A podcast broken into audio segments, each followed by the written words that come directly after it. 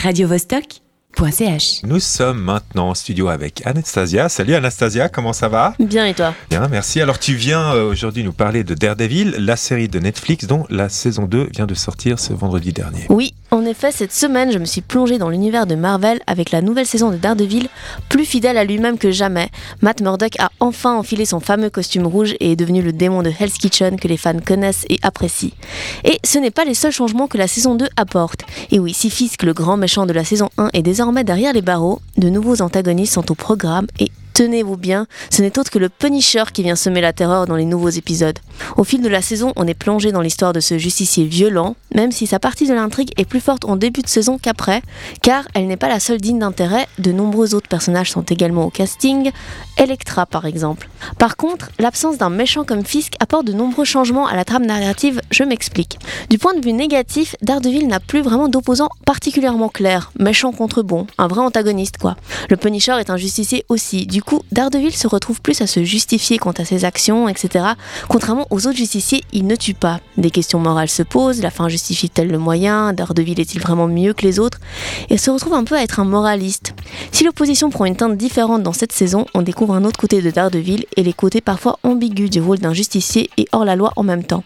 Et évidemment, on rejoint aussi l'univers des comics avec l'opposition Daredevil-Punisher. Par contre, Fisk aimait l'art, la musique, il apportait quelque chose de très contemplatif à la série. Si cela faisait monter la tension, les épisodes paraissaient parfois un peu longs. Mais pas seulement à cause de ça, hein, il y avait plusieurs facteurs pour ça.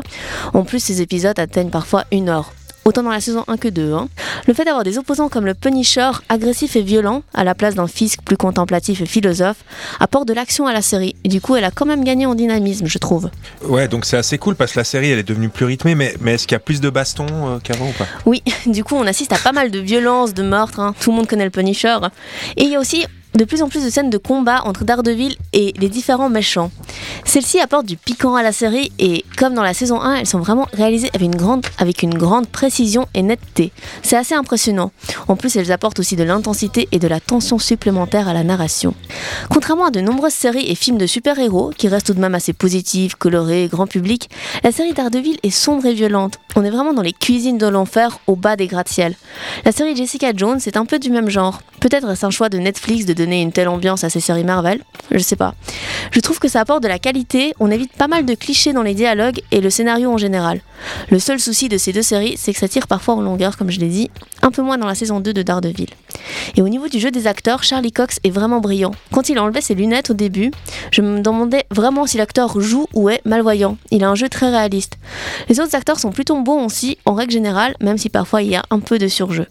Et petite mention spéciale pour le générique du début que je trouve est très réussi. Visuellement, on retrouve tous les éléments importants, la balance pour la justice aussi, tous teintés de ce rouge sang ou sang rouge. C'est sobre et stylé. La musique du thème, quant à elle, est belle et retransmet bien l'ambiance de la série.